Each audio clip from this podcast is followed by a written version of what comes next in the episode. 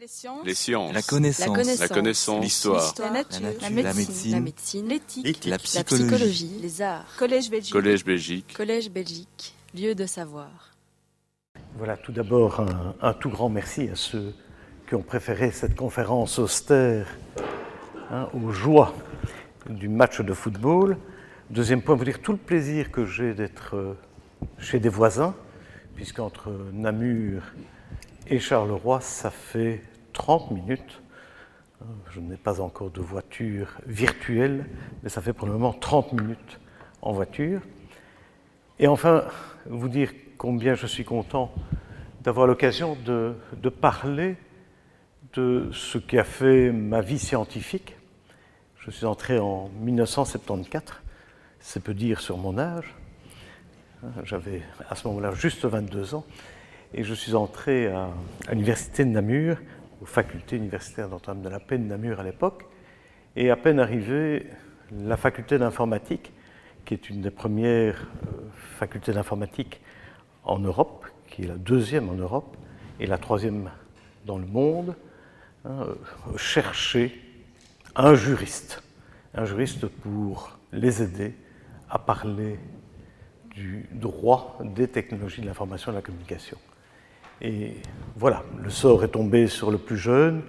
Le doyen m'a dit, ben, il faut un jeune pour aller là. Et donc j'ai suivi sa demande et je me suis retrouvé face à des informaticiens. Depuis, je ne les ai plus quittés, hein, même si bien évidemment je suis resté d'abord et avant tout juriste. Alors le droit face à l'Internet, ben, je crois que tout le monde est conscient de ce que Internet est une révolution. On va y arriver tout de suite, mais je crois que vous vous rendez compte de la transition fulgurante que nos sociétés font et continueront à faire à cause d'Internet. C'est la transformation, une transformation tout à fait profonde, de nos méthodes de vie, des relations entre les personnes et bien évidemment des équilibres à l'intérieur de la société. Et cette transition fulgurante, je reprends là le, titre d'un ouvrage de, Pierre Giorgini, qui est recteur à l'Université de Lille, ben, cette transition fulgurante, ben, comment est-ce que le droit l'appréhende? Et vous allez voir que le droit a du mal, le droit a du mal, mais de temps en temps, il parvient à s'imposer, et nous aurons l'occasion de le voir. Alors, le plan de l'exposé, ben, il n'y a pas grand mystère à cet égard-là. Je vais peut-être reprendre très rapidement le contexte de l'Internet. Je me dis que mon ami Benoît a dû le faire très bien, mais peut-être ajouter une autre vision. Et vous verrez que cette vision nous permettra d'éclairer la suite. Et puis, le deuxième point, qui est le point le plus important, c'est de voir la manière dont les technologies de l'information et de la communication remettent en cause le droit. Alors, vous allez me dire, ben oui, ça va de soi, euh, Internet est sans frontières, mais il n'y a pas seulement cette question du fondement territorial du droit. C'est une transformation beaucoup plus profonde, c'est une remise en cause beaucoup plus profonde. C'est une remise en cause d'abord de la place du droit dans la société et dans la régulation de l'Internet. C'est ensuite, et c'est un point extrêmement important, la manière dont les concepts du droit sont eux-mêmes mis en cause. Alors, le droit a l'habitude de s'appuyer sur un certain nombre de piliers sectoriels, et on va se poser la question, et vous allez voir que c'est vrai qu'il y a une réglementation des banquiers, qu'il y a une réglementation des médecins, à la limite qu'il y a même un statut des professeurs, et tout ça, vous allez voir avec Internet, est remis, est remis profondément en cause. C'est la réglementation des secteurs à l'heure d'Internet. Et puis, je voudrais simplement dire quelques mots, et c'est assez étonnant, j'ai été invité à deux reprises la semaine dernière à des conférences sur la manière dont le secteur du droit lui-même est en pleine évolution et que le travail de l'avocat, que le travail des juges est profondément modifié, que leur façon de raisonner est profondément modifiée. Et puis, bien évidemment, dans nos sociétés qui sont fondées sur les libertés et la démocratie, je souhaiterais quand même dire un mot du sort de ces libertés face à la révolution numérique. Puis, je vais prendre le, le pas inverse, c'est d'essayer de, de montrer en quoi le droit peut aider à la maîtrise des technologies. Il y a ce fameux adage qui était euh, employé par Charles Clark il y a de cela 20 ans à propos de tout le débat sur la propriété intellectuelle et qui dit Technology is the problem, technology must be the solution, thanks to the law, ajoute-t-il. Et je voudrais le faire à propos d'un exemple en particulier, l'exemple du règlement de la protection des données qui vient d'être adopté en Europe il y a de cela 4-5 mois, Allez, 5, 5 mois, donc ça, date du mois de mai de cette année, et puis de vous parler très rapidement d'un certain nombre de ce qu'on appelle les enhancement technologies. Enhancement technology, en quoi est-ce que le droit peut favoriser une technologie qui protège et qui protège mieux le consommateur, la propriété intellectuelle et la vie privée des citoyens. Voilà ce qu'il y a au menu. Si vous permettez, je vais commencer tout de suite en ajoutant un point, c'est que je suis juriste et donc extrêmement bavard, et que la fois dernière, hein, ce n'était pas sur cette conférence-ci, c'est une conférence où on m'avait accordé trois quarts d'heure, sans doute trop chichement, d'intervention, et après une heure et demie, je me suis rendu compte que hein, je n'étais encore qu'à la moitié de mon exposé. Donc, n'hésitez pas à me dire, hein, arrête ton char, hein, il est temps de passer à la discussion. Alors, ce qui m'intéresse, c'est le contexte et l'évolution, l'histoire brève de l'évolution de l'Internet. Le point de départ, et vous le savez, euh, Internet part d'une idée, d'une idée géniale du, département de la défense américaine, à savoir que se passe-t-il si demain? Nous avons sur le Pentagone une bombe qui est une bombe russe. Et donc, la réflexion qui a été menée à ce moment-là était de dire nous ne pouvons plus continuer à avoir des systèmes centralisés hiérarchiques, où toutes les informations se retrouvent de manière complètement hiérarchisée. Nous devons absolument, et c'est le modèle d'Internet, c'est le modèle du réseau. Les informations sont dispersées dans un réseau qui ne doit pas être localisé physiquement au même endroit, au contraire, et L'idée, c'est de faire en sorte que l'on puisse, à un moment donné, aller les informations là où elles sont, et que si jamais il y a un problème à un nœud du réseau, on puisse reconstituer l'entièreté de l'information à partir de l'ensemble du reste du réseau. Et cette réflexion, elle est extrêmement importante. Voyez la manière dont les organisations humaines passent de plus en plus d'un système hiérarchique, nos vieilles entreprises avec les CEO et, leur hiérarchie bien structurés, à des modèles qui sont des modèles plus de réflexion en projet, de réflexion en projet et des projets qui sont construits sur des réseaux de personnes et de personnes qui ne sont pas nécessairement euh, physiquement toutes hein, présentes au même endroit. C'est une première réflexion et une réflexion qui m'apparaît importante à l'heure actuelle. Le deuxième point, c'est effectivement l'invention de CERF, qui est un, pas un Américain, c'est un Européen, les Européens ont perdu la guerre de l'Internet, on verra pourquoi.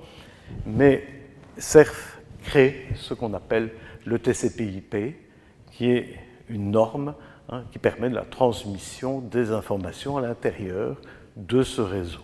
Et qui va faire en sorte que cette norme, devenant internationale, peut faire en sorte que le réseau puisse se mondialiser.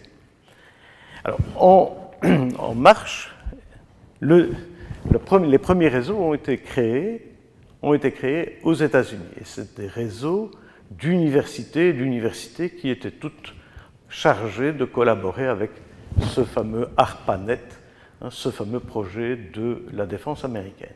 C'est intéressant parce que ça veut dire quoi? Ça veut dire que l'origine d'Internet est une origine universitaire où régnait un principe et un principe essentiel à savoir le principe de la liberté d'expression et le principe de l'égalité. par rapport à cela, ben, on est passé progressivement de ce qu'on peut appeler la foire aux idées universitaires à ce qu'on doit constater à l'heure actuelle, la foire commerciale. Internet est d'abord un lieu de commerce. Et comment ça, euh, a-t-il été possible? Ça a été possible avec de nouveau une création qui est une création européenne, Berners-Lee et Caillot, Caillot qui est d'ailleurs un Belge, qui à Genève, au CERN, vont créer les spécifications de ce qu'on peut appeler le web. Et le web, vous le connaissez, c'est un ensemble de pages HTML qui peut contenir des images, etc., avec une URL. Et l'idée géniale a été de dire, ben, cette URL, plutôt que d'être un chiffre, ben, ce sera, et c'est un point important, un nom. Ça peut être coca-cola.com, ça peut être bien évidemment hein, académieroyale.be ou tout ce que vous souhaitez. Pourquoi? Ben, Le fait d'avoir transformé un chiffre en un nom fait en sorte évidemment qu'on peut beaucoup plus facilement retrouver le site et bien évidemment à partir de ce moment-là hein, passer commande dans la mesure où sur le site web hein, des objets sont ou des services sont mis à disposition des consommateurs. La globalisation d'Internet, elle est rapide, hein, je donne les chiffres de 2014. On sait que le, facteur de développement d'Internet est de 1,5. Donc chaque année, il y a, pas chaque année, pardon, tous les 5 ans, il y a 50% de plus de sites en ligne. Et en ce qui concerne le nombre d'internautes, ben, il croit, il était à 3 milliards en 2014. Le blockchain. Le blockchain, c'est quelque chose de tout à fait récent. Et de nouveau, c'est quelque chose qui a été développé en, euh, en Europe. Être tout à fait précis, je crois d'ailleurs en France.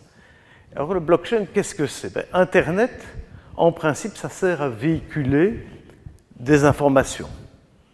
Ça sert à véhiculer des informations. Vous pouvez mettre des services hein, pour euh, faire en sorte que cette information circule plus vite, que cette, information puisse éventuellement être à un moment donné authentifiée. Mais Internet, c'est essentiellement ça. Alors, le blockchain va changer les choses. Je ne sais pas du tout si Benoît en a parlé, Benoît Mac en a parlé, je ne sais pas. Non?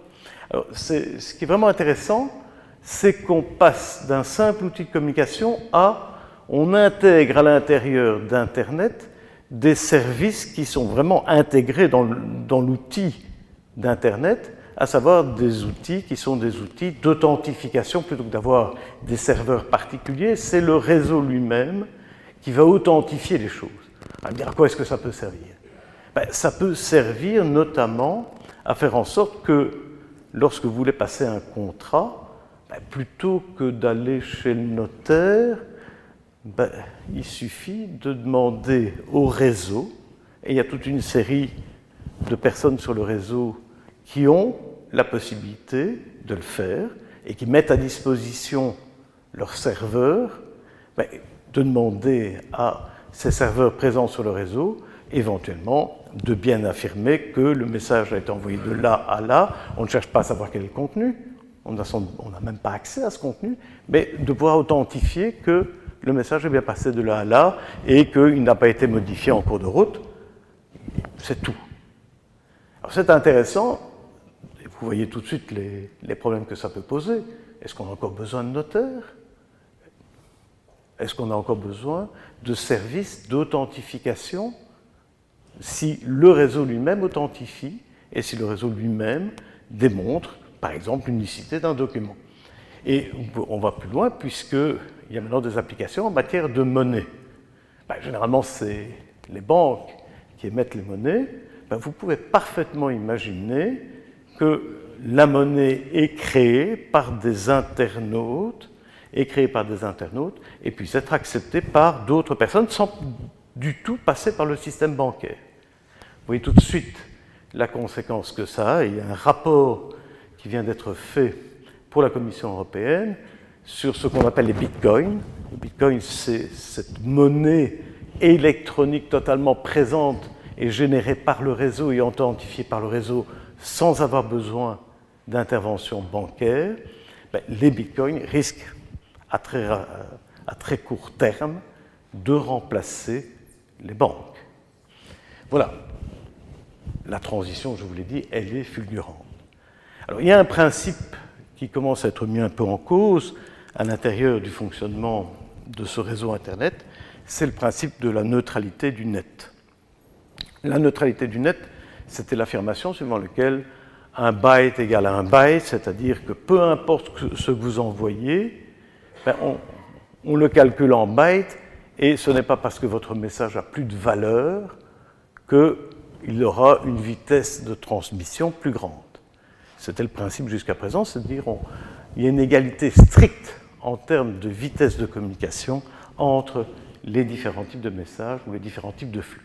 Alors c'est remis en cause, c'est remis en cause et c'est remis en cause tout simplement parce que certaines entreprises estiment que la neutralité du net n'est pas adaptée aux exigences de la transmission d'un certain nombre de services. Et au-delà de cela, et on voit déjà cela dans les premiers, euh, euh, débats aux États-Unis hein, à la Federal Trade Commission, on se pose la question de savoir est-ce que certaines entreprises ne pourraient pas obtenir une vitesse de communication plus grande, ben, tout simplement hein, en faisant payer plus, en tarifant plus. Vous voulez une vitesse de communication plus grande? Ben voilà, payez un peu plus. Et à ce moment-là, évidemment, on est loin de la neutralité du net et on peut se poser des questions sur, bien évidemment, les bénéficiaires de euh, cette vitesse supérieure. Alors, le contexte de l'Internet, je vais aller très rapidement, des capacités aux applications. je ne sais pas si vous êtes familier à ce qu'on appelle les terras et les pétas, et vous allez voir qu'on ne s'arrête pas là, mais là, on est véritablement dans la question de la capacité de traitement, de transmission ou éventuellement de stockage de l'information.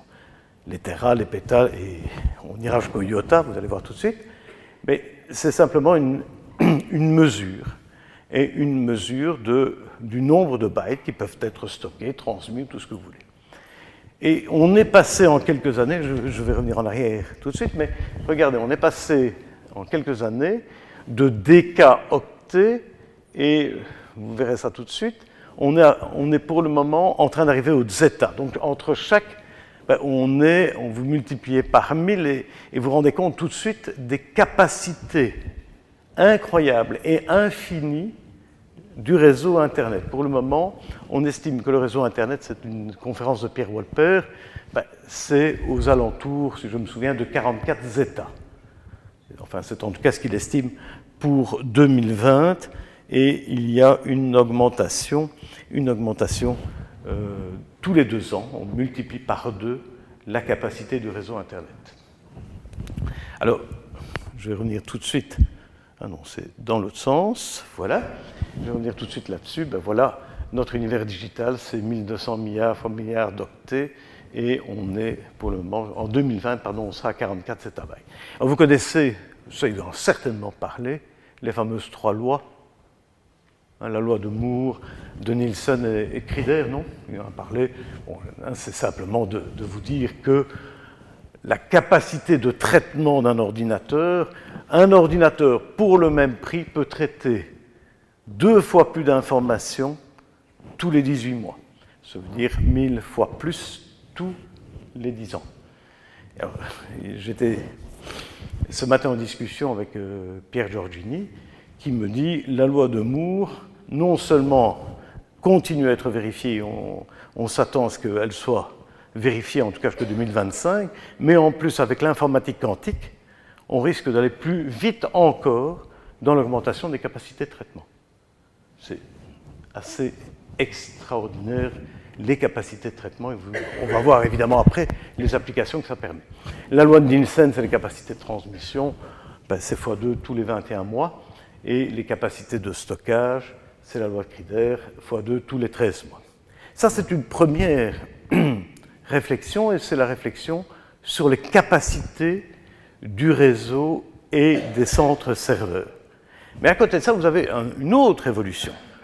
Une autre évolution qui est de plus en plus présente. Vous avez déjà parlé de l'Internet des objets, hein, c'est ce qu'on appelle passer non à l'infiniment petit. Vous savez qu'à un moment donné, on était à la fin des années 80, on a créé des petites puces sur lesquelles euh, on pouvait mettre des plaques de silicium qui permettaient éventuellement de recevoir des informations et en tout cas de transmettre l'information.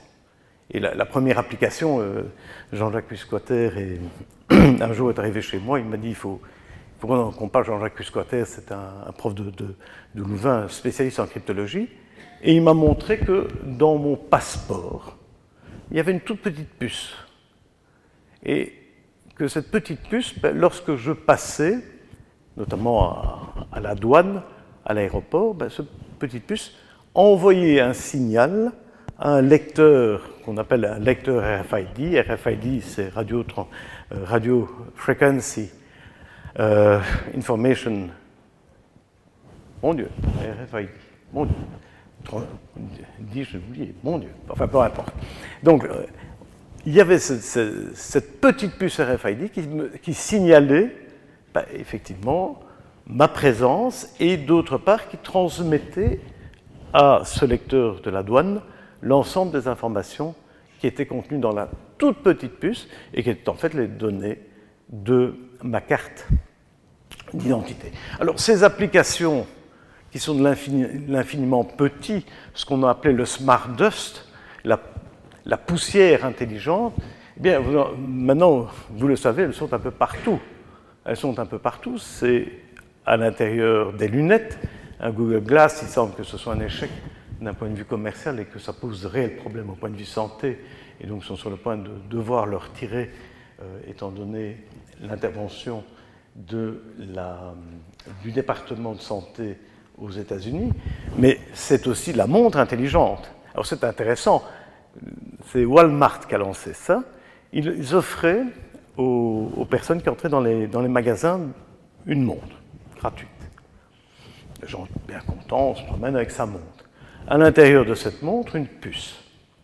Et cette puce permettait à Walmart de savoir exactement où vous vous situiez à l'intérieur de son magasin et de pouvoir vous envoyer, en fonction de votre situation à l'intérieur du magasin, sur une vidéo, une petite vidéo qui était sur votre caddie. Attention, ici, vous avez un produit qui est en, promotion. Vous mettiez à l'intérieur de votre caddie un produit qui lui-même était équipé d'une puce RFID.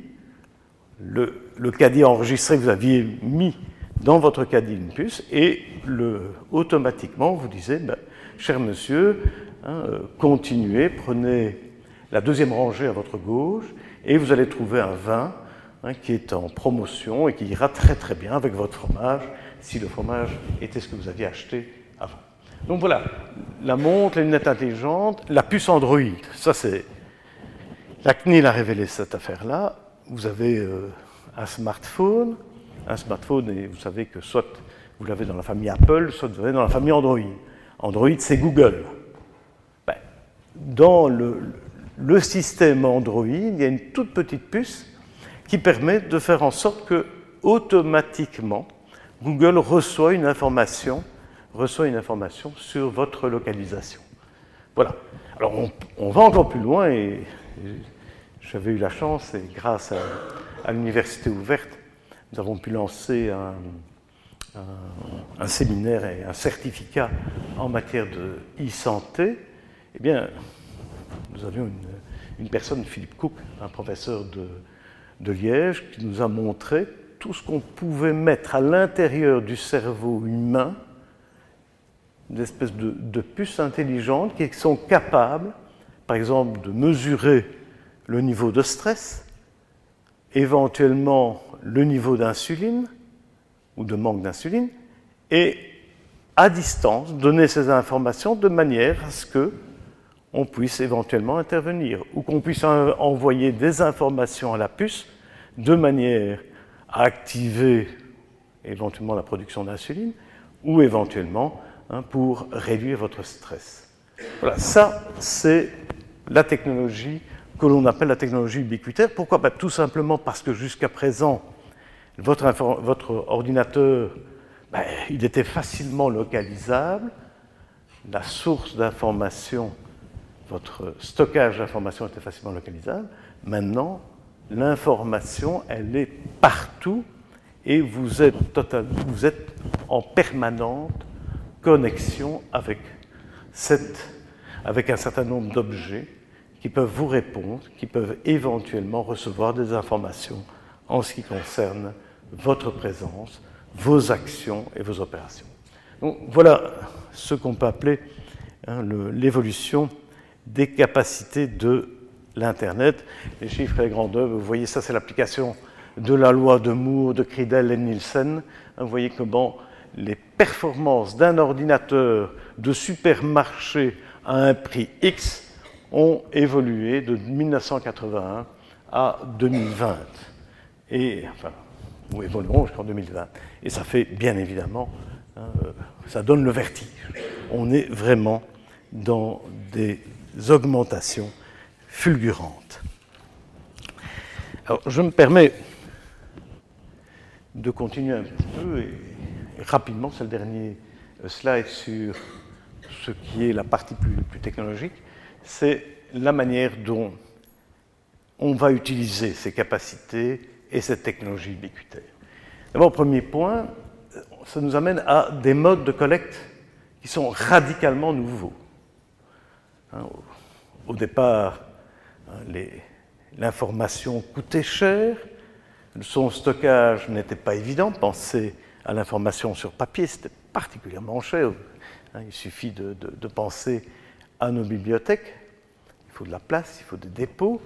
Et puis, ben, progressivement, avec les technologies, ben, vous parvenez bien évidemment à numériser et à numériser des collections intenses de données. Et vous pouvez très facilement, l'information, le, stockage d'informations ne coûte pas cher, vous pouvez à partir de là collecter des informations très facilement. Et donc, le premier point, c'est la diversité de données qui est de plus en plus grande. Alors, c'est des données qui, peuvent être des données triviales, mais c'est aussi des métadonnées, on va y arriver, tout de suite. Des données triviales. Au point de départ, les données qu'on stockait, ben, c'était des données qui généralement étaient collectées auprès de sources extrêmement limitées. Et pensez par exemple à une banque, ben, elle collectait des données soit auprès de vous, et les données qu'elle collectait étaient extrêmement limitées, soit, bien évidemment, auprès de la Banque nationale de Belgique ou auprès éventuellement hein, d'agents qui émettaient un certain nombre de données. Ici, les données qui sont collectées dorénavant, elles sont d'une qualité, d'une quantité infinie. Les données sont de plus en plus des données, en quantité en qualité infinie, et d'autre part, elles peuvent être n'importe quoi. je vais vous donner un, exemple c'est euh, le recteur de l'université de Louvain qui, me l'a soufflé.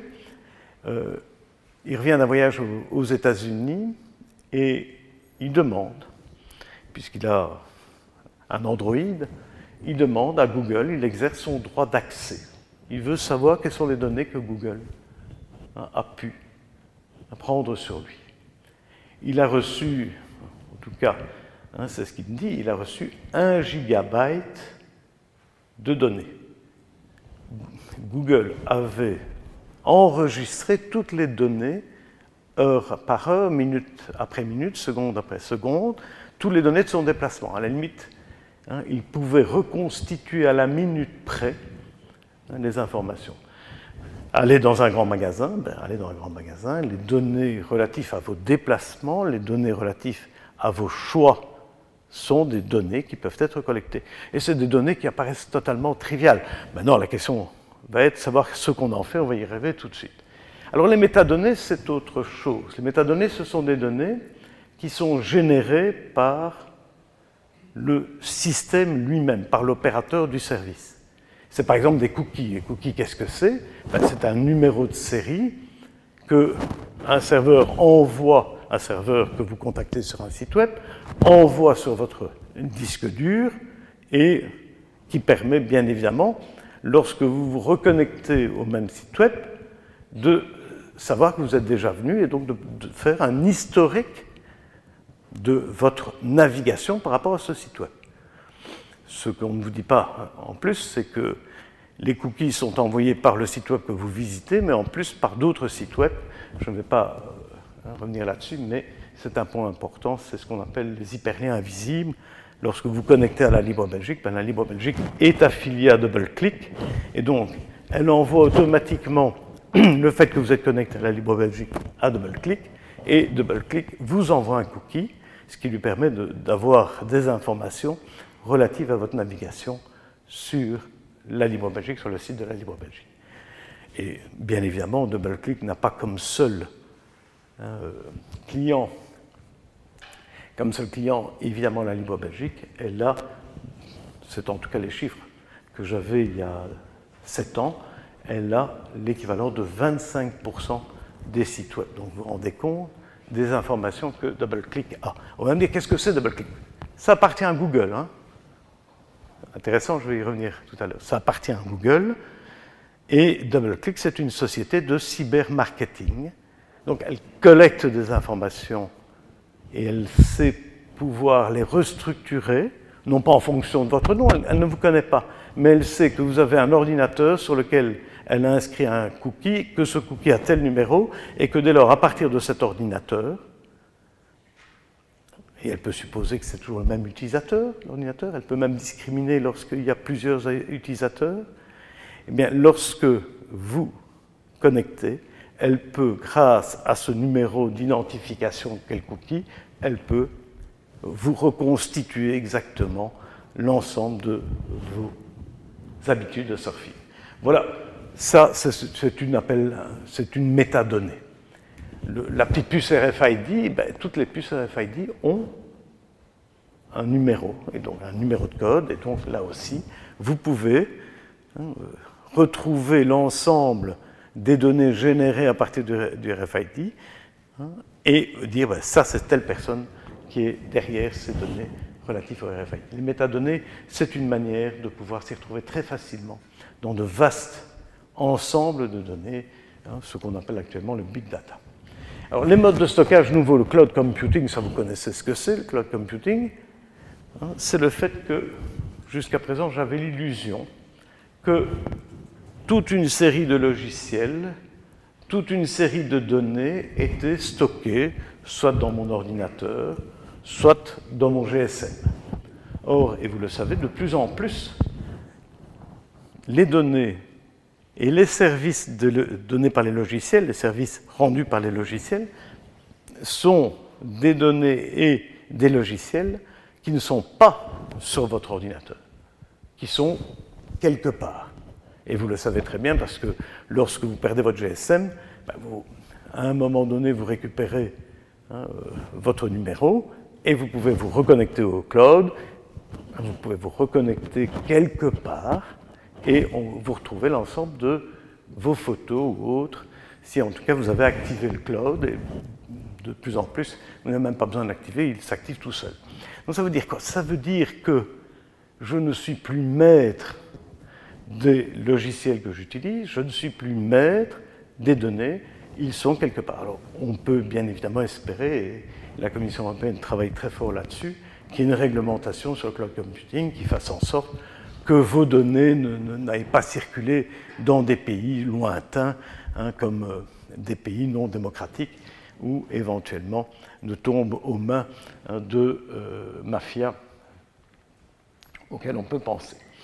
Ça, c'est pour le mode de stockage. Les applications nouvelles. Le profilage, ça c'est extraordinaire. Vous vous souvenez de, ces émissions où on mettait en évidence une soi-disant voyante hein, qui vous recevait et qui, euh, au bout de cinq minutes, vous disait ben, Vous êtes marié, euh, vous avez fait telle étude, euh, vous avez l'habitude d'avoir des amis, et j'ai même le nom de votre ami, etc. Et vous disiez Mais qu'est-ce qui se passe? Ben, Tout simplement, cette personne, utilisait un ordinateur, utilisait surtout Facebook, et donc retrouvait un certain nombre d'informations, utilisait un Google Search Engine, un, service de, de recherche, et retrouvait toute une série d'informations sur vous. Et à quoi servent ces informations? Mais ces, informations, elles servent à vous profiler. C'est extraordinaire. Hein. je me souviens de cette euh, discussion avec les, agents du fisc qui me disent, ben voilà, on, a des informations qui viennent de différentes administrations, des administrations qui viennent de Facebook, on a des informations qui sont des informations venant de, de nos agents du fisc, on a des informations sur telle ou telle entreprise dans laquelle telle ou telle personne travaille, et à partir de toutes ces données, ah oui, on a des informations qui sont des informations là totalement statistiques. Hein, telle personne habite Charleroi, ben, le niveau moyen de revenus de Charleroi, c'est autant. Et quand je dis niveau moyen de, revenus de Charleroi, ce n'est pas le niveau moyen de l'ensemble de la ville, ça peut être le niveau moyen de tel quartier de Charleroi.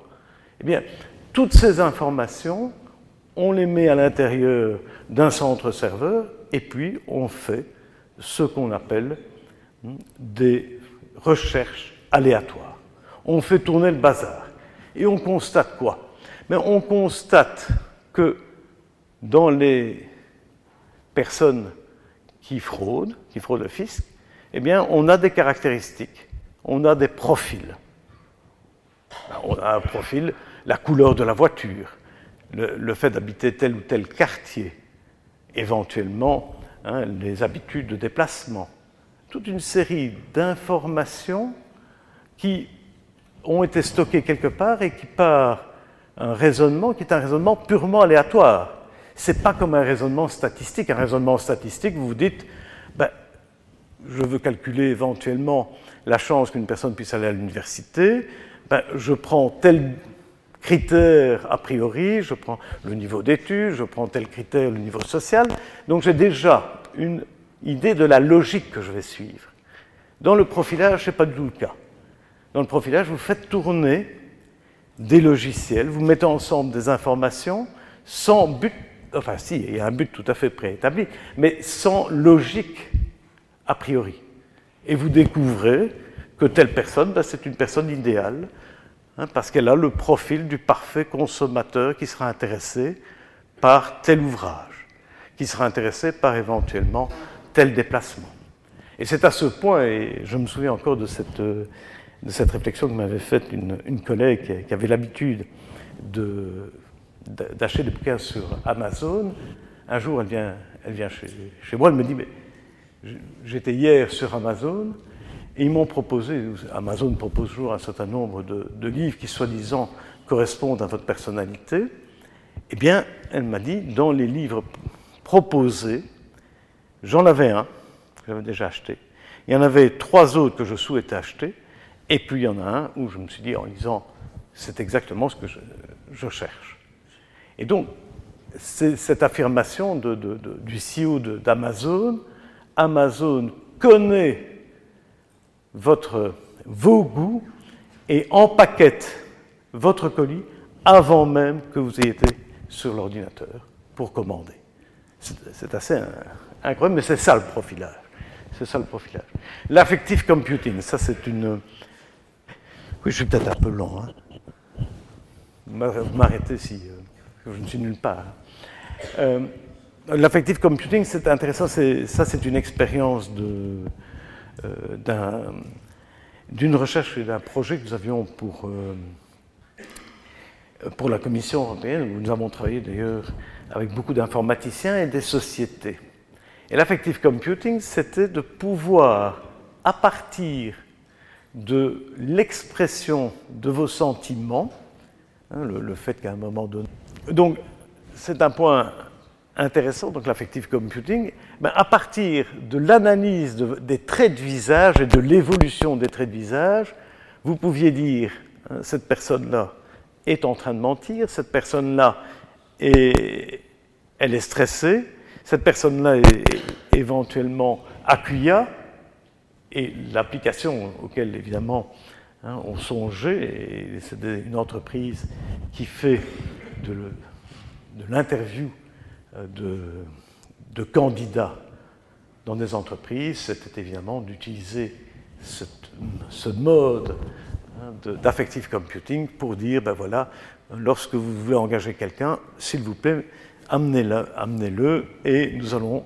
l'interroger et au terme, vous saurez exactement quel est le type de personnalité hein, que vous avez en face de vous. L'interfaçage direct avec le cerveau, c'est une, une, application, c'est l'histoire des singes hein, qui ont à un moment donné ont perdu la mobilité parce qu'il y a un nerf sectionné. Hein, et il y a une possibilité directement, et c'est par des puces RFID, de faire en sorte que des impulsions données par le cerveau soient directement communiquées aux membres qui étaient paralysés. Donc des impulsions soient directement données à la jambe de manière à la rendre à nouveau mobile, alors que bien évidemment, le fait que le muscle était coupé, hein, en principe, la rendait totalement immobile. Donc, on est en train de faire des expériences maintenant pour rendre la vue aux aveugles. Hein, je ne sais pas ce que ça va donner, mais euh, c'est en tout cas en cours.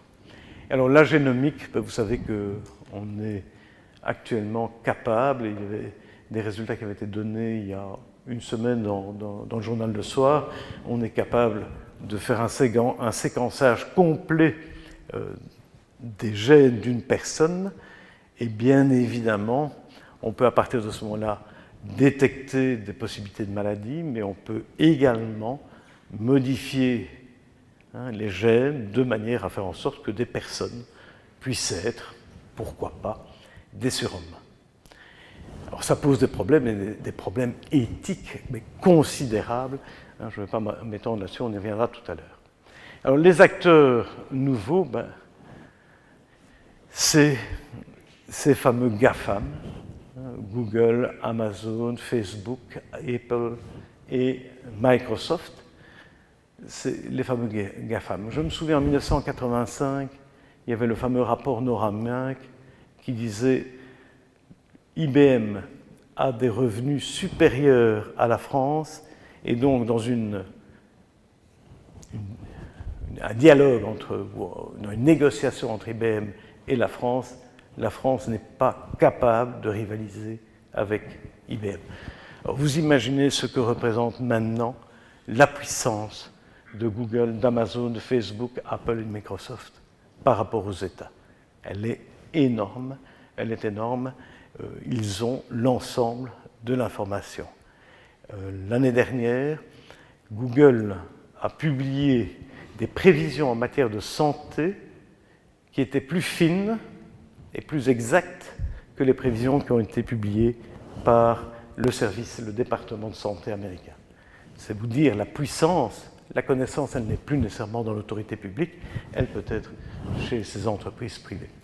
Et ces, entreprises ont d'autant plus de pouvoir qu'ils diversifient leur activité. Google, c'était au départ un search engine, c'était un, moteur hein, de, recherche d'information. On en est loin. Hein, Google, c'est Google News, c'est lui qui fait un certain nombre d'extraits, de, summary Hein, d'un certain nombre d'articles de journaux. C'est bien évidemment Google dans euh, la représentation de tout ce qui est l'artiste, enfin tout ce qui est artistique et tout ce qui est musée. C'est Google Books, mais c'est également DoubleClick, une société dont je, vous ai parlé.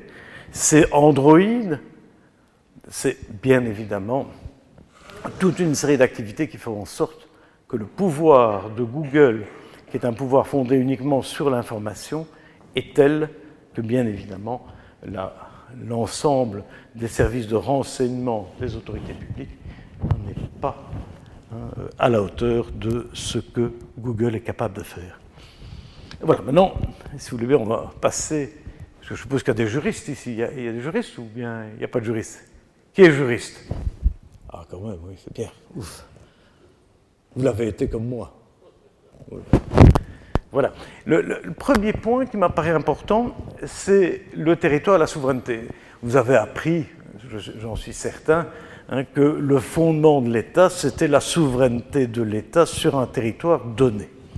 C'est-à-dire la possibilité, bien évidemment, sur ce territoire de faire régner hein, euh, une certaine réglementation. Ben, dorénavant, le monde est sans frontières.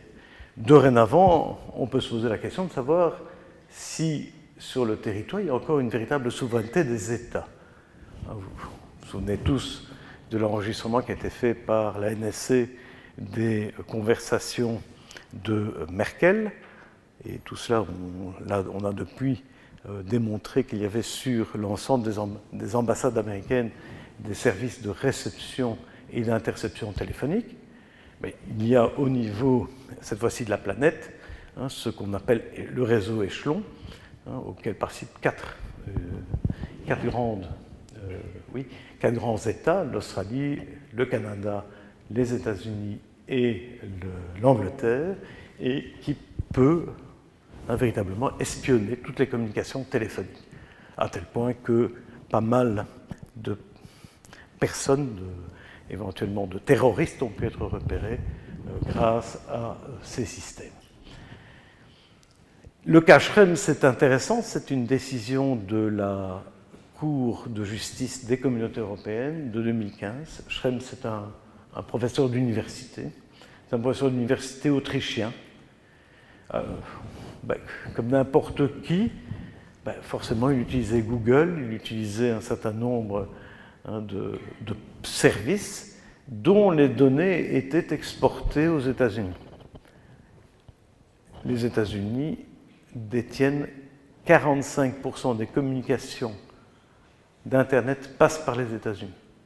Les États-Unis ont 10, enfin ce qu'on appelle les serveurs racines, les root servers, 10 sur les 13 root serveurs sont aux États-Unis. Ça veut dire quoi?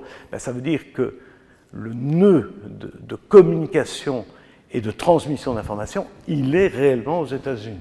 Eh bien, euh, Schrems a dit ça va pas. Pourquoi? Parce qu'effectivement, j'envoie, enfin, mes données sont envoyées vers les États-Unis, vers des entreprises privées, mais les autorités publiques américaines ont la possibilité, et ce n'est pas très compliqué, il y a des règlements NSC qui, permettent à l'NSC d'obtenir des informations de la part des, des Facebook, des Google et autres. Hein, je ne suis pas d'accord. Et donc il a remis en cause tous les accords entre les États-Unis et l'Europe et le eu gain cause en ce qui concerne la transmission de données à caractère personnel. Alors, j'ai parlé tout à l'heure de la domination américaine. Comment se fait-il que, alors que la plupart, à part l'idée d'Internet du départ, qui était euh, une idée de la défense militaire américaine, mais je l'ai dit tout à l'heure, TCP/IP, le, hein, le, web, ce sont des inventions européennes. Comment se fait-il qu'il y ait une telle domination une telle domination américaine?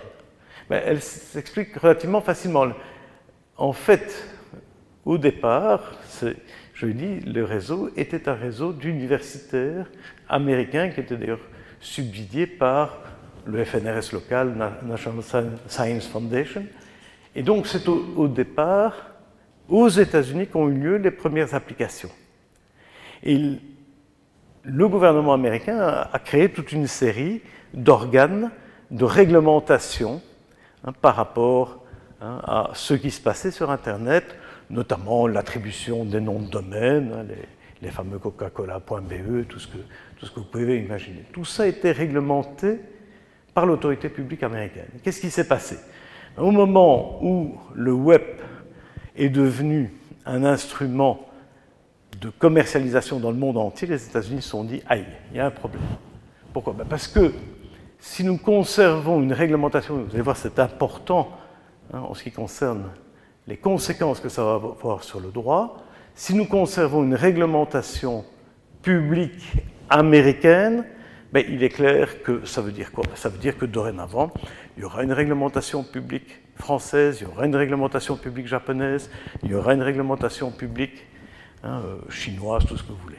Et donc, plutôt que de dire gardons notre réglementation publique, ils ont lancé, c'est extraordinaire, c'est Al Gore, hein, Al Gore, le, vice-président de, de, Clinton, qui est un type génial, Al Gore a dit, mais non, nous allons prôner l'autorégulation. Nous allons l'autorégulation, ça veut dire quoi? Ça veut dire que nous nous retirons de la réglementation d'Internet. Et nous créons, je vais y revenir tout de suite, nous créons des organes qui sont des organes d'autorégulation. Et forcément, comme les applications étaient d'abord aux États-Unis, ben, tous ces organes d'autorégulation se sont constitués aux États-Unis, à San Francisco pour ne pas, hein, euh, pour ne rien vous cacher. Et bien évidemment, on dit ben, dorénavant, c'est nous organes privés qui allons réglementer l'ensemble d'Internet. Et ils ont en même temps obtenu la possibilité de le faire moyennant une surveillance et un contrôle par le, gouvernement américain.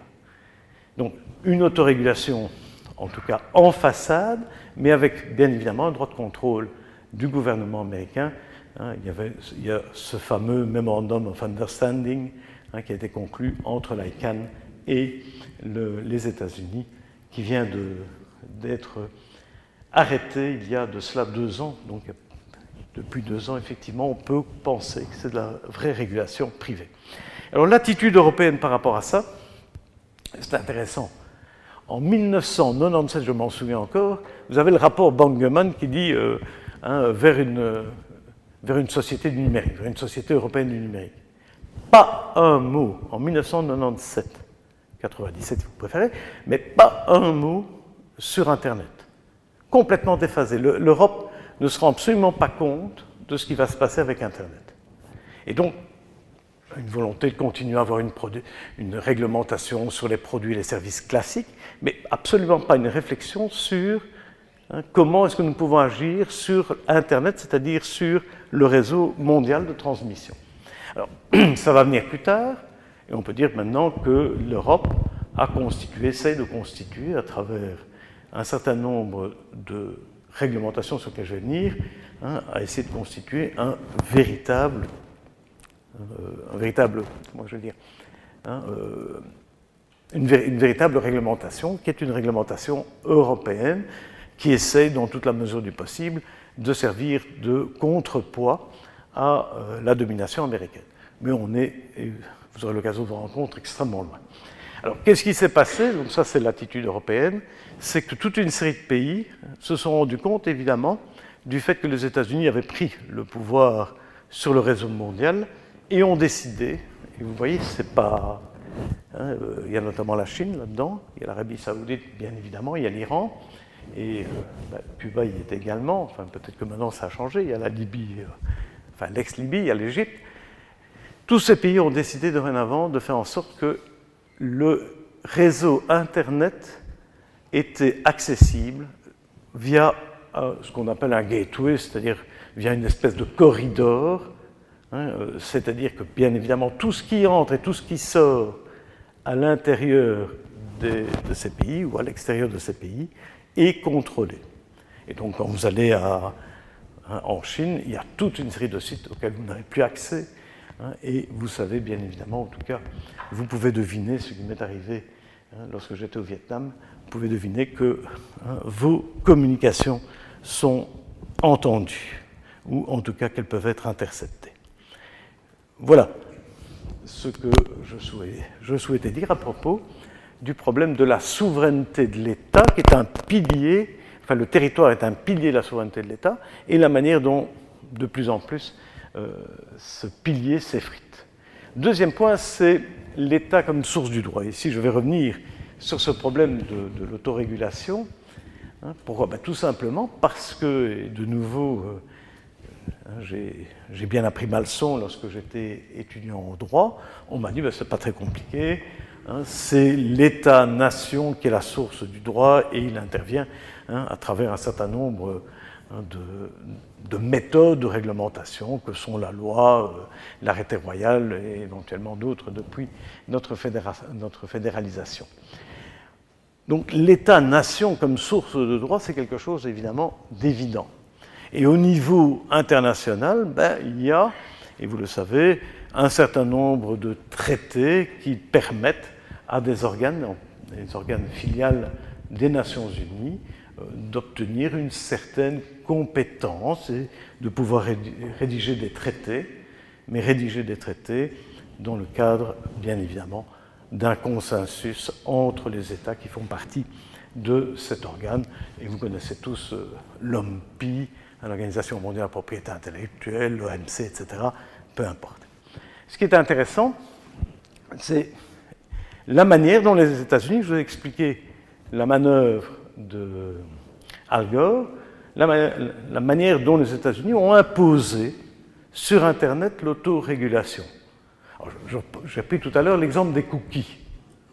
Ben, les cookies, c'est quelque chose qui a été décidé, c'est une norme qui a été décidée et qui est valable sur l'ensemble hein, du, web, c'est-à-dire sur l'ensemble de l'Internet réseau mondial, qui a été décidée par l'ITF. Alors l'ITF, qu'est-ce que c'est l'ITF ben, L'ITF, pour un juriste, vous allez être surpris, c'est rien. Il n'y a pas, c'est même pas une ASBL, c'est même pas une non-profit organization, c'est rien. C'est une organisation volontaire où un certain nombre d'ingénieurs de, tous les pays se rencontrent et prennent un certain nombre de décisions. Et ils prennent ces, décisions non pas comme étant des, représentants des États d'où ils émaneraient, ils prennent ces décisions tout simplement parce que hein, Google en a envoyé cinq, euh, hein, éventuellement euh, Alcatel en a envoyé deux, et, donc voilà, ce sont des, participations qui sont des participations privées, d'ailleurs payées par les, entreprises qui participent aux discussions. Et à un moment donné, ces, discussions aboutissent, il y a toute une série de technical committees, ces discussions aboutissent à ce que un, rough consensus, comme ils disent, c'est-à-dire un, consensus brut, il n'y a pas de vote, euh, on est, d'accord, oui, on est d'accord, on vote, non, on ne vote pas, hein, est-ce que tout le monde hein, marque son accord là-dessus? Oui, pas de problème, et on, avance. Et ils publient ce qu'on appelle des requests, requests for comment. Request for comment, qu'est-ce que c'est? Ben, si vous posez la question à un, juriste, il va vous dire, ben, je ne sais pas ce que c'est, c'est une manière pour une société de s'autoréglementer. Et c'est une autoréglementation qui a un effet vis-à-vis évidemment de l'ensemble de la population, qui a un effet sur l'ensemble du monde. Lorsque l'ICANN dit, l'ICANN c'est hein, Internet Corporation Assignment Names and Domain Names, Hein, lorsque l'ICANN hein, dit à un moment donné, voilà, euh, je considère que c'était un problème, la Palestine. Ben, est-ce que la Palestine peut avoir un nom de domaine ou pas? Ben, C'est une décision privée. Lorsqu'à un moment donné, et c'était, on a manqué d'avoir le, cas, lorsque à un moment donné l'ICANN a dit, ben, vous savez, j'envisage de couper les noms de domaine de l'Iran, parce que hein, l'Iran est un, pays voyou, il le faisait bien évidemment à l'époque sous la pression du gouvernement américain, mais c'est une société privée qui prenait cette décision de dire, ben, à un moment donné, on pourrait couper, on pourrait couper les noms de domaine, et donc ça veut dire quoi? Ben, Ça veut dire qu'il n'y a plus de possibilité d'aller sur les sites web iraniens. Voilà, le W3C, c'est encore un peu plus récent, aussi, pas de personnalité juridique. Et eux travaillent essentiellement sur les spécifications du web. Les problèmes de streaming, hein, toutes, ces, toutes, ces, questions de sécurité du web, tout ça est réglé, non pas par des organisations publiques, mais des organisations privées. Alors c'est intéressant de voir que, euh, reportez-vous quelques années en, en arrière pour, euh, pour, les plus anciens comme moi, hein, euh, reportez-vous quelques années en, arrière. Lorsque vous recevez un numéro de téléphone, ben, qui était responsable de la numérotation téléphonique? Monsieur C'était l'État, c'était la RTT, euh, hein, et tout ça se faisait dans le cadre d'arrêtés, hein, d'arrêtés réglementaires classiques. Ben, dorénavant, en ce qui concerne l'attribution de vos noms de domaine, l'attribution de votre numéro IP, tout ça se fait de manière totalement privée. C'est intéressant que ça va plus loin. À un moment donné, on s'est dit, ben, il y a le problème des noms de domaine, qui est un problème qui est, gênant. Pourquoi? Ben, Parce que toute une série de personnes se posaient la question de savoir si elles pouvaient s'appeler, hein, euh, je ne sais pas moi, charlemichel.be, pourquoi est-ce que je ne mettrais pas un, nom de domaine, charlemichel.be, qui avait des problèmes relatifs à coca-cola.be qui avait été usurpé par je ne sais quelle hein, petite société qui prétendait pouvoir avoir Coca-Cola. Et l'ICANN, organisme privé, s'est dit, ben, non, un petit il faut que je résolve le problème. Vous croyez qu'ils ont, ils ont dit, ben voilà, on va demander à, à l'OMPI de, de, faire un, un traité, euh, un traité conventionnel classique. L'OMPI, c'est l'Organisation mondiale de la propriété intellectuelle, ils étaient tout à fait euh, capables de le faire. Ils ont été trouvés l'OMPI. Mais on dit à l'OMPI, vous n'agissez pas comme organe super-étatique. Vous allez agir à ma demande, à ma demande, à, ma demande, à moi et Cannes, hein, et vous allez créer une espèce de code de conduite, une autorégulation que je vais appliquer, que je vais appliquer, hein, qui viendra de chez vous, l'OMPI, mais non pas de chez vous en tant qu'organisme public international, mais en tant euh, pardon, qu'organisme compétent, expert en matière de propriété intellectuelle.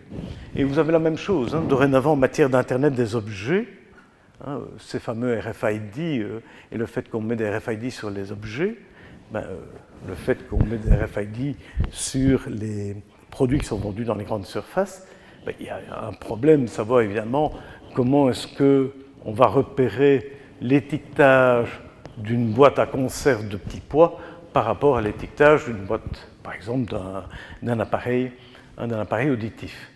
Eh bien, tout ça est réglementé, toute la, hein, l'attribution des numéros RFID est réglementée par l'UCC, hein, qui a créé ce qu'on appelle hein, l'Object Name System, qui est quelque chose de purement privé. Tous les produits sont dorénavant identifiés lorsque ils souhaitent en tout cas bénéficier d'un RFID par un organisme privé.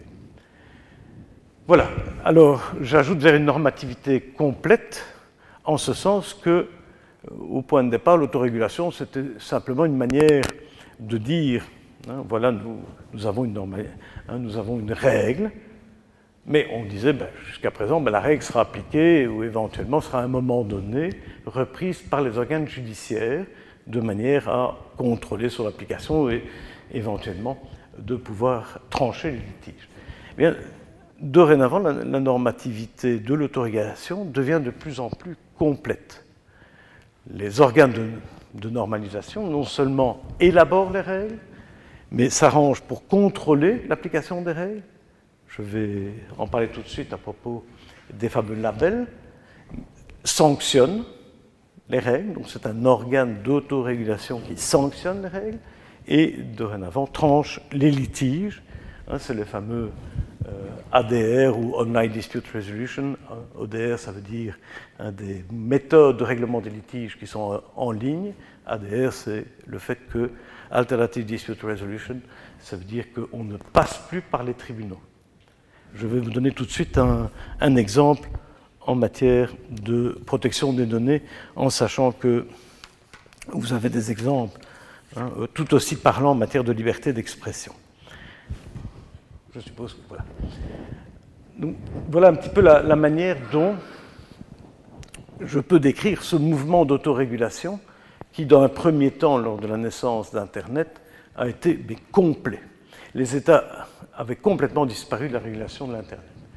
Alors, il y a eu quelques quelques réactions, quelques réactions qui sont, me semble-t-il, intéressantes à noter. Il y a d'abord le sommet mondial de la société de l'information, 2003 et 2007.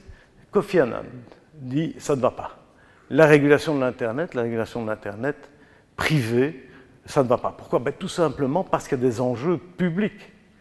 Hein, je donnais tout à l'heure le problème de l'Iran, j'ai donné tout à l'heure le problème des cookies. Vous pouvez les multiplier il est extrêmement important qu'on puisse réglementer les applications sur Internet, qu'on puisse réglementer un certain nombre de normes de sécurité et autres. Et Kofi Annan lance l'idée d'une constitution de la Société mondiale de l'information. Ça commence d'ailleurs, c'est intéressant, hein, We People of the World. Hein, c'est une espèce de facsimilé hein, de We People of America, qui est le début de la constitution américaine. Donc il, essaie de, lancer cette idée de, la constitution, d'une constitution de la Société mondiale de l'information qui affirmerait, par exemple, le problème du droit à la vie privée, le problème du stockage des données, hein, qui sont des données essentielles pour les États dans les États, hein, et notamment tout le problème de l'archivage des données étatiques dans les États, qui affirmerait la liberté d'expression, etc. Voilà. Donc, il essaie de lancer cette constitution en affirmant de manière très nette que Internet est une ressource publique mondiale. Hein, j'étais à, Tunis et, à Genève, c'était euh, des discussions sans fin. Enfin, on est arrivé à affirmer quand même que Internet était une ressource publique mondiale. Ça veut dire quoi? Ça veut dire qu'elle ne peut pas être privatisée de manière complète.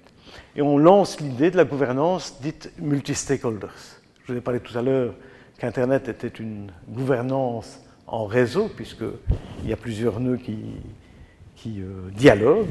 Eh c'est un peu cette idée-là, c'est de dire, ben, pour réglementer Internet, ben, il faut faire appel aux États, au secteur privé, à la société civile, et on doit élaborer des principes, des normes, des règles, des procédures de décision, des programmes communs. Quelques remarques. D'abord, un, l'État est peut-être le premier cité, mais vous le voyez bien, la gouvernance n'est plus uniquement une affaire d'État, c'est aussi une affaire de secteur privé, de société civile. Deuxième point, lorsqu'on parle de, règlement, de réglementation, c'est plutôt de régulation. On parle de principes, on parle de normes, de normes techniques, on parle de règles, de procédures de prise de décision, sans faire nécessairement appel à ce qu'on qualifierait chez nous de loi hein, ou éventuellement de traité public. Alors, qu'est-ce qui explique le fait qu'on n'a pas pu aller plus loin? D'abord, un, c'est le fait que les organismes, les organismes interétatiques publics ont véritablement cafouillé complètement dans le problème de leur intervention sur Internet.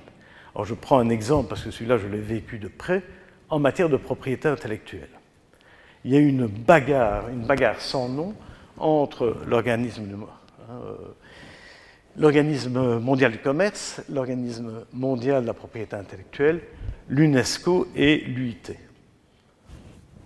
L'OMC disait le problème de la propriété intellectuelle, c'est d'abord un problème de commerce mondial et donc il faut faire en sorte que les personnes puissent être rassurées, les personnes qui ont des, droits de propriété intellectuelle puissent être rassurées. Donc on a renforcé à fond les droits d'auteur. Ça, c'était la position de l'OMC.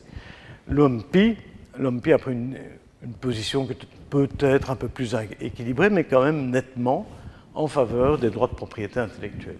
Et puis l'UNESCO a dit oui, mais attendez, oh, c'est très bien la propriété intellectuelle, mais il y a quand même des équilibres à maintenir vers l'éducation, vers éventuellement la culture, vers hein, tout ce qui est la recherche scientifique. Et l'UNESCO est venu avec ces, hein, hein, problèmes qui lui apparaissaient importants à souligner. Et les trois organismes se sont bagarrés, se sont bagarrés pendant des années, ce qui fait bien évidemment que les organes d'autorégulation ont pu en profiter et ont donné raison à l'OMC avec la position la plus forte du côté européen, c'est une évolution marquante. L'idée est d'arriver de plus en plus à ce qu'on appelle une co-régulation. L'idée de la co-régulation, c'est de dire, ben, vous savez, il y a des acteurs privés, il y a des acteurs publics, et chacun a sa responsabilité. Les acteurs publics, c'est eux qui vont fixer les principes de base, des principes très généraux, hein. il ne faut, faut, pas aller dans le détail. Je vais vous donner tout de suite des exemples. Pas aller dans le détail. Par contre, le secteur privé, lui, ben, il va décliner en réglementation plus fine hein, l'ensemble de ces principes. Donc l'idée de dire, ben, il y a une réglementation publique qui fixe le cadre, et puis à l'intérieur de ce cadre, ben, laissons aux, euh, aux, organismes privés le soin hein, de pouvoir aller plus loin en ce qui concerne la spécification de cette réglementation. Voilà, ils l'ont fait. Bon, par exemple, je prends un exemple, le, allez, la directive sur le commerce électronique. Ben, la directive sur le commerce électronique qui, date hein, de, 2000, ben, vous avez quelques grands principes en matière de publicité, voilà.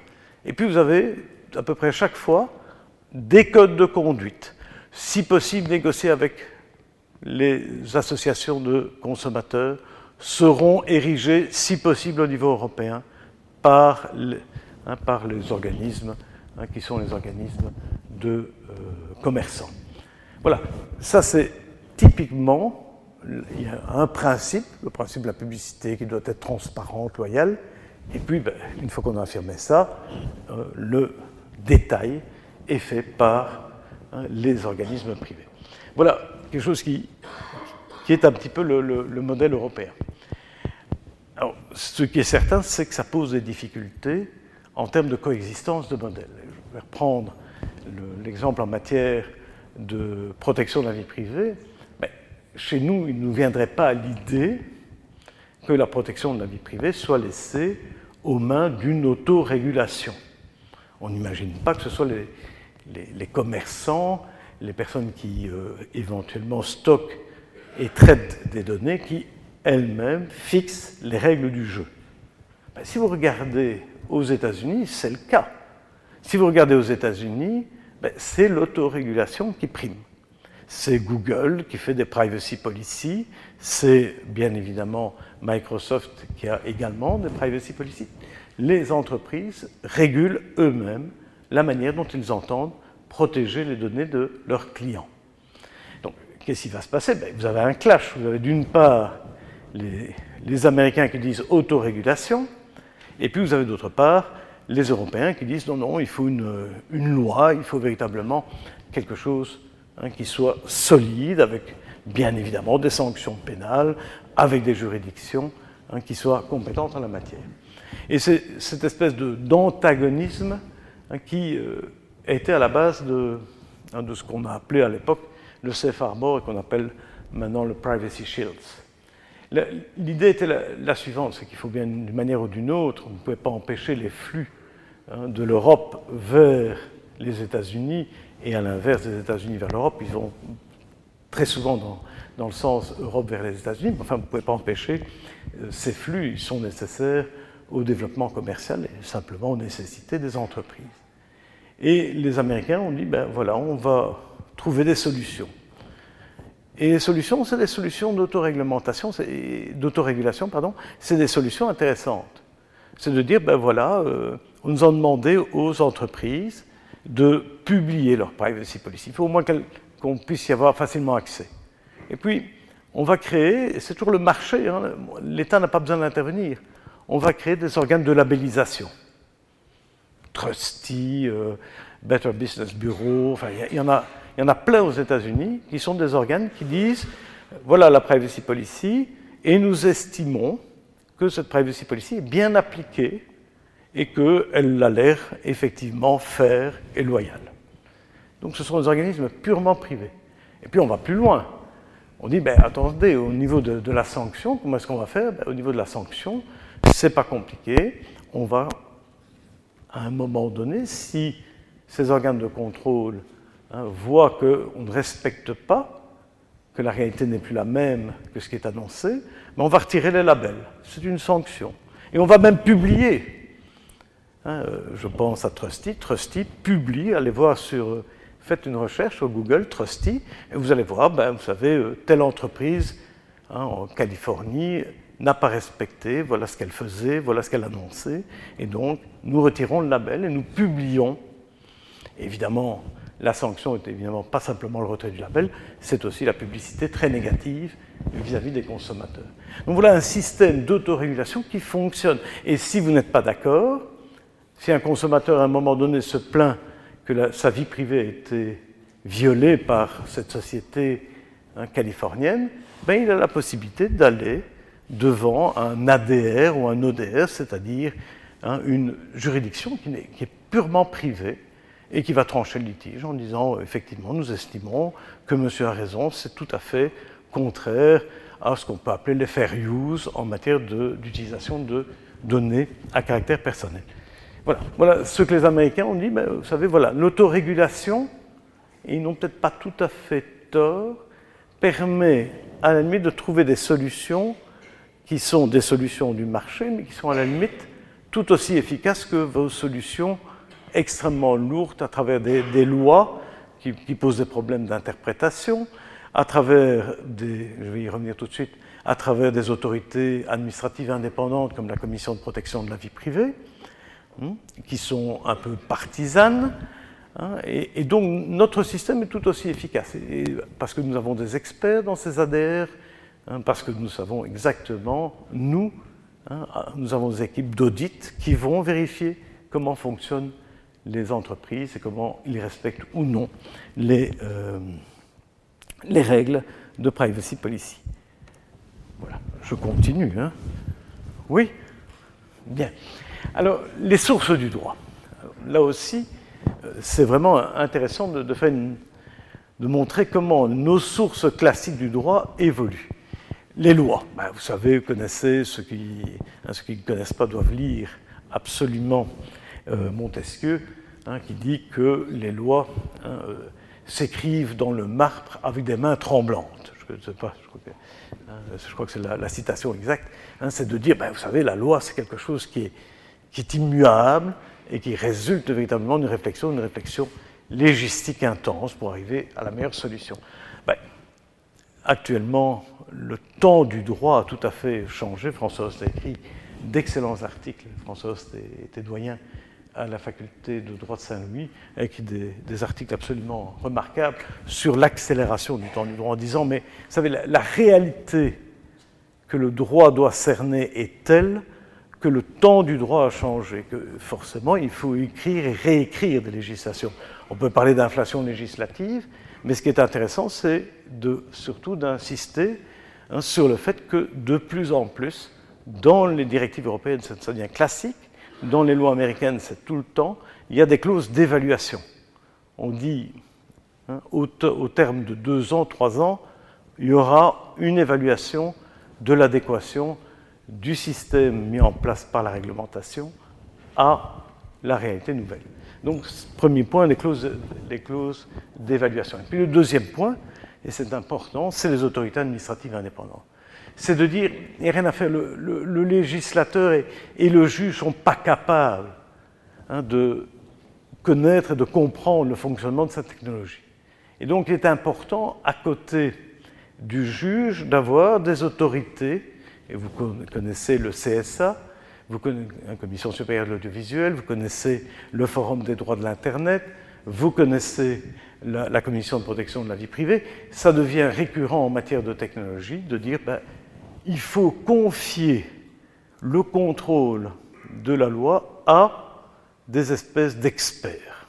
Avec tout le problème, ces personnes n'ont pas nécessairement de légitimité, certes, ils sont nommés à un moment donné peut-être par le Parlement, et ce n'est pas toujours le cas, mais quelle est leur légitimité et quelles sont leurs responsabilités par rapport à, euh, la population. C'est un problème qui est un problème délicat et qui est de plus en plus posé. La normativité technique versus la normativité du droit et sa récursivité. Alors ça c'est un point important en ce sens que, je ne sais pas si vous, avez suivi les, les DRMS, enfin bon, DRM c'est Digital Rights Management System, ce sont des systèmes qui permettent de gérer les droits d'auteur de manière automatique. Je suis euh, Elsevier, je suis Elsevier, eh bien Elsevier, gros, euh, gros producteur d'ouvrages scientifiques et éditeur de nombreuses revues scientifiques, a un système qui contrôle l'accès, qui contrôle l'utilisation de l'œuvre. Ah, attendez, vous avez droit à accéder à partir d'un poste et pas à partir de deux postes. Vous avez éventuellement droit à pouvoir le télédécharger ou à ne pas pouvoir le télédécharger, etc. Et donc la rémunération devient une rémunération non plus comme c'était avant, vous achetez un livre et vous l'utilisez autant de fois, ça devient une, ça devient une rémunération à l'utilisation de l'œuvre et ça change totalement l'esprit de la loi sur le droit d'auteur. Mais ici, mon problème n'était pas celui-là. Mon problème est qu'un système comme le DRMS est un système qui fonctionne de manière binaire. Soit vous avez accès, soit vous n'avez pas accès. Si vous regardez le droit d'auteur et les lois sur le droit d'auteur, ben, vous vous rendez compte que la loi sur le droit d'auteur, elle est sujette à toute une série d'interprétations. Elle est sujette à des interprétations en matière, bien évidemment, d'exceptions, des exceptions d'éducation. Enfin, je, vis ça pour le moment, parce qu'on est en négociation avec les éditeurs Hein, euh, les universités sont en négociation avec les éditeurs.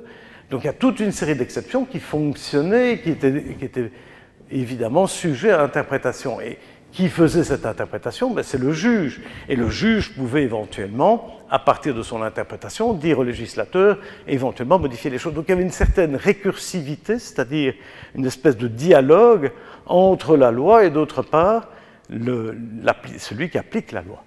Maintenant, c'est fini le système technique, ben, il fonctionne hein, de manière binaire, soit vous avez droit, soit vous n'avez pas droit.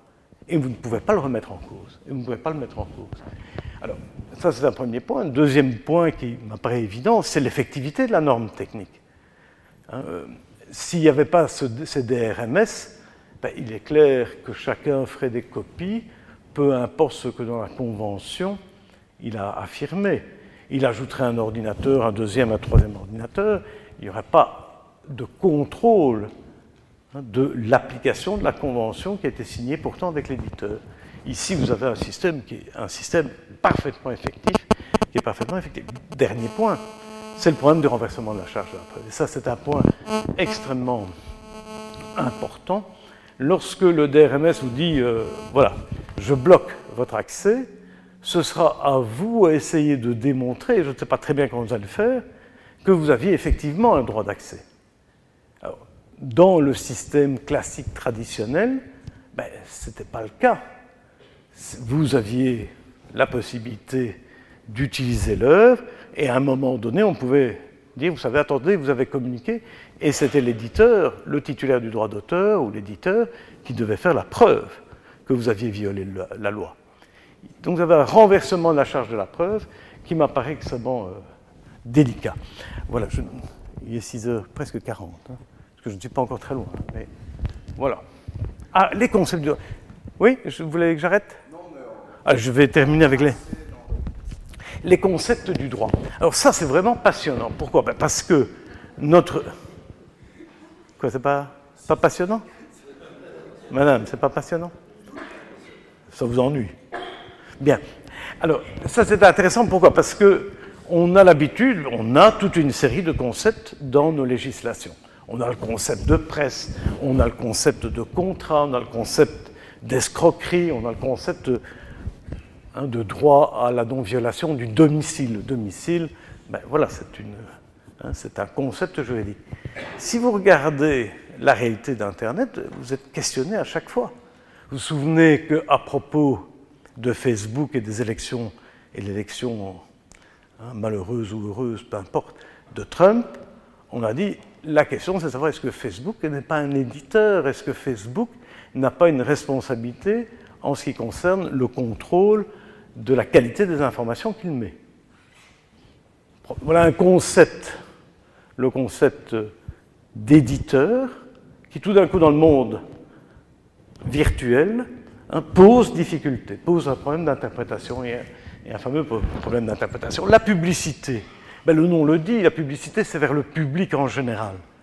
Hein, c'est la publicité que je lis hein, dans, mon canard tous les matins.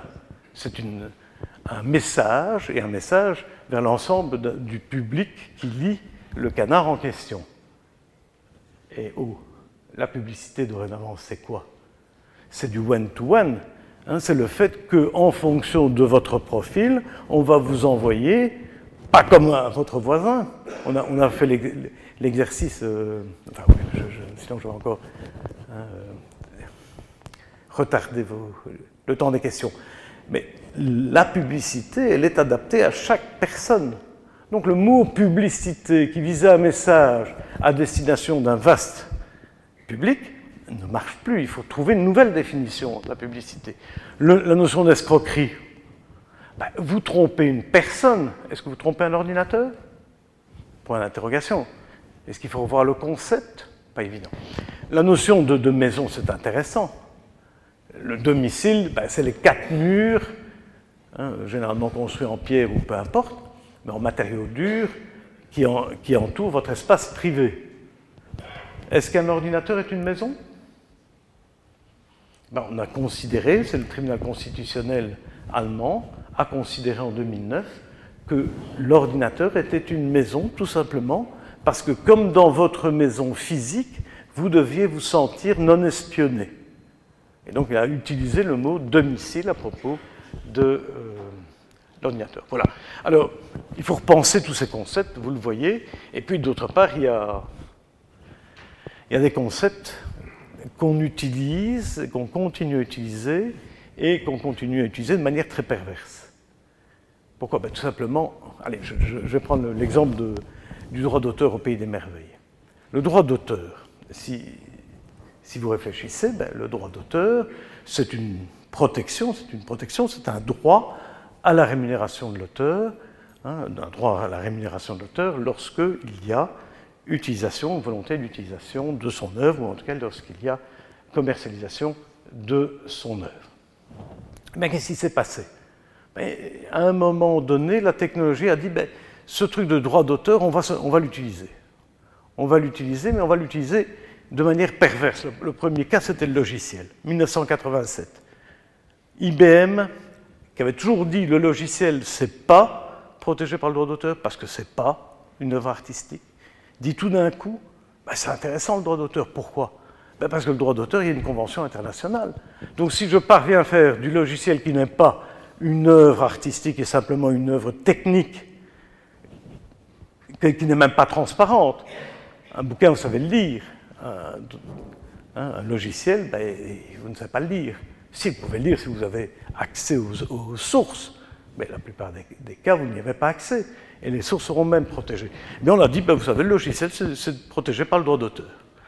Alors que ce n'était pas la vocation du droit d'auteur. On a fait la même chose à propos des bases données, mais enfin voilà, peu importe. Alors, les, protections qu'on va permettre sur base du droit d'auteur vont bien au-delà du droit d'auteur. J'ai parlé à propos des Digital Rights Management Systems, j'ai parlé de renversement de la charge de la preuve, mais c'est pire, watermarking. Donc, vous savez que toute œuvre visuelle, c'est un certain nombre de pixels. Eh bien, vous avez des, logiciels qui permettent de repérer que dans une image, vous avez récupéré 3 ou, 4, 3 ou 400 pixels venant d'une autre image et hop, droit d'auteur. Il y a une reproduction partielle, certes, mais partielle de l'œuvre. Donc, violation du droit d'auteur, on bloque l'accès à cette œuvre qui a repris quelques pixels d'une autre œuvre. Les, gens du droit d'auteur vont dire attention, toute reproduction n'est pas une violation du droit d'auteur. Il faut que ce soit quand même une reproduction d'une partie essentielle. On a oublié. On a oublié, c'est plus facile d'utiliser le droit d'auteur. Voilà, je crois qu'on peut continuer, euh, l'open access, etc. Et puis euh, voilà. Il y, avait d'autres points, mais peut-être que je peux remettre le plan comme ça, si jamais vous avez d'autres questions sur d'autres parties que je n'ai pas pu commenter. Je vous laisserai de toute façon les, les, les slides. Voilà, merci, merci beaucoup.